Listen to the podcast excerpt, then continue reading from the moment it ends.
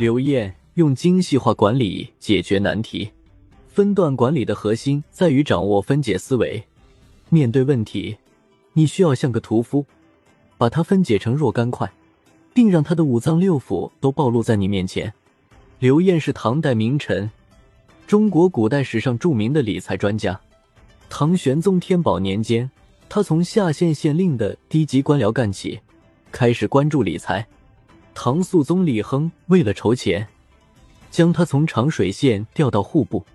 从此，他开启了持续一生的财务生涯，掌管度支、铸钱、盐铁等事务。安史之乱逐渐平息，皇室和贵族们回归长安，再度过起奢侈的生活。但是经济恢复的很慢，长安城的米价涨到一千钱一斗，就连皇宫的御膳房也没有一个季度的储粮，只能靠京畿和附近几个县的农民磨麦子供应。皇帝命令大臣们尽快恢复被战争破坏的漕运，将南方的稻米运到长安，以保证城市居民的生活。但是，几任管理漕运的官员都无法执行到位。唐代宗十分生气，将此事交给刘晏负责。刘晏亲自考察漕运河道，他从淮河、泗河乘船，转到汴河，又进入黄河。一直向西，经过砥柱、峡、石，下船向当地人询问三门渠道渡口的情况，又向漕运船工了解粮食运输的流程。他发现，将南方的谷米运到长安，要经过几千里的水运，历程长，船主和船工们的工期长，精神和体力损耗大，而且每一段流域的水文情况不同，并不是每个船主都能掌握。因而经常出现停滞和沉船现象，造成时间的延误和粮食的浪费。回到京城后，刘晏整理完考察的资料，将漕运分成几十段，任命官员分段管理，各司其职，疏浚所属河段，避免淤塞。运输粮食的船不必千里跋涉，也得到了较好的维护。每一段只需完成自己流域的运输任务即可。这种分段管理的模式，极大的提高了效率，很快就解决了京城的粮食问题。等到装满货物和粮食的船队出现在东魏桥时，唐代宗派内侍亲自慰劳。代宗皇帝高兴地对刘晏说：“你真的是朕的萧何啊！”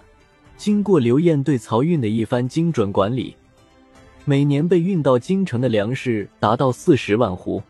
从此之后。就算关中地区遇到旱灾和洪灾，粮食价格也没有上涨过。安史之乱后，藩镇大将叛乱的事情时有发生。大历十一年（七百七十六）五月，汴州大帅李灵耀发动叛乱，占领州城，切断漕运，要求朝廷封他为节度使。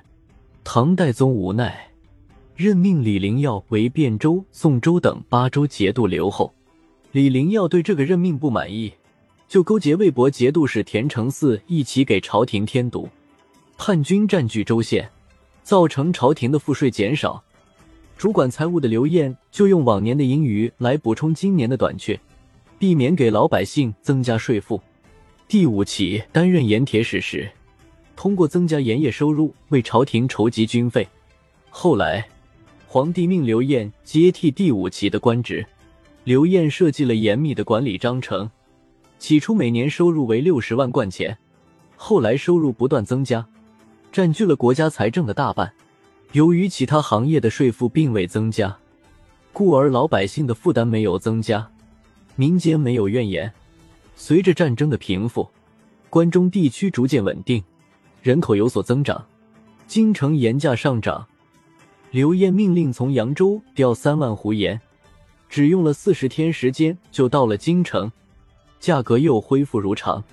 由于刘晏在财务上的出众能力，唐肃宗、唐代宗几乎把他当成自己的救火队长，多次将他调任到重要位置，用以解决帝国的财务危机。在古代官员中，刘晏堪称掌握分段管理精髓的大师。第一。分段管理能够很好的掌控一定空间范围内投入的人力物力。第二，运输和配送量适中。第三，每一段都能有效完成任务，从而降低了工作难度。